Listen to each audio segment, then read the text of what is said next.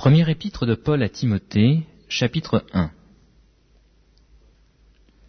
Paul, apôtre de Jésus-Christ par ordre de Dieu notre Sauveur et du Seigneur Jésus-Christ, notre espérance, à Timothée, mon enfant légitime en la foi.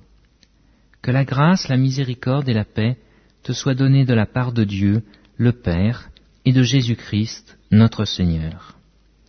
Je te rappelle l'exhortation que je te fis à mon départ pour la Macédoine, lorsque je t'engageai à rester à Éphèse afin de recommander à certaines personnes de ne pas enseigner d'autres doctrines et de ne pas s'attacher à des fables et à des généalogies sans fin qui produisent des discussions plutôt qu'elles n'avancent l'œuvre de Dieu dans la foi.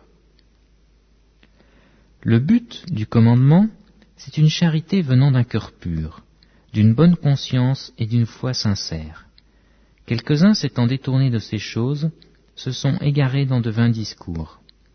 Ils veulent être docteurs de la loi, et ils ne comprennent ni ce qu'ils disent, ni ce qu'ils affirment.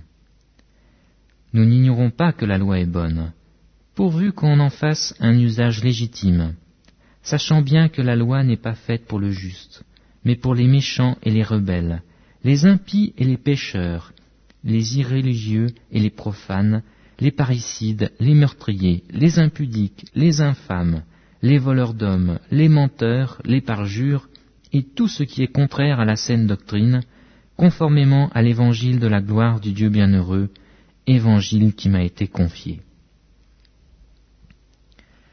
Je rends grâce à celui qui m'a fortifié, à Jésus-Christ notre Seigneur, de ce qu'il m'a jugé fidèle en m'établissant dans le ministère, moi qui étais auparavant un blasphémateur, un persécuteur et un homme violent.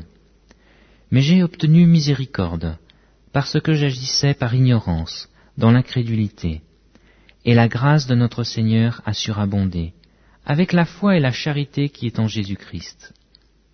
C'est une parole certaine et entièrement digne d'être reçue, que Jésus-Christ est venu dans le monde pour sauver les pécheurs, dont je suis le premier mais j'ai obtenu miséricorde, afin que Jésus-Christ fît voir en moi le premier toute sa longanimité, pour que je servisse d'exemple à ceux qui croiraient en lui pour la vie éternelle.